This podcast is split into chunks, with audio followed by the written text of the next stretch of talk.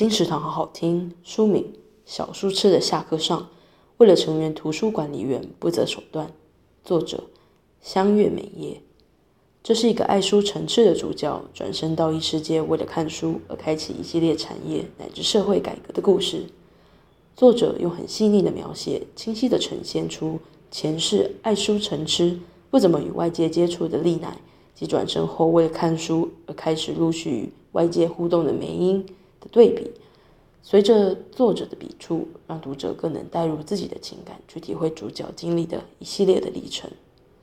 小书痴的下课上，为了成为图书管理员不择手段。由皇冠文化出版，二零二一年六月。金石堂陪你听书聊书。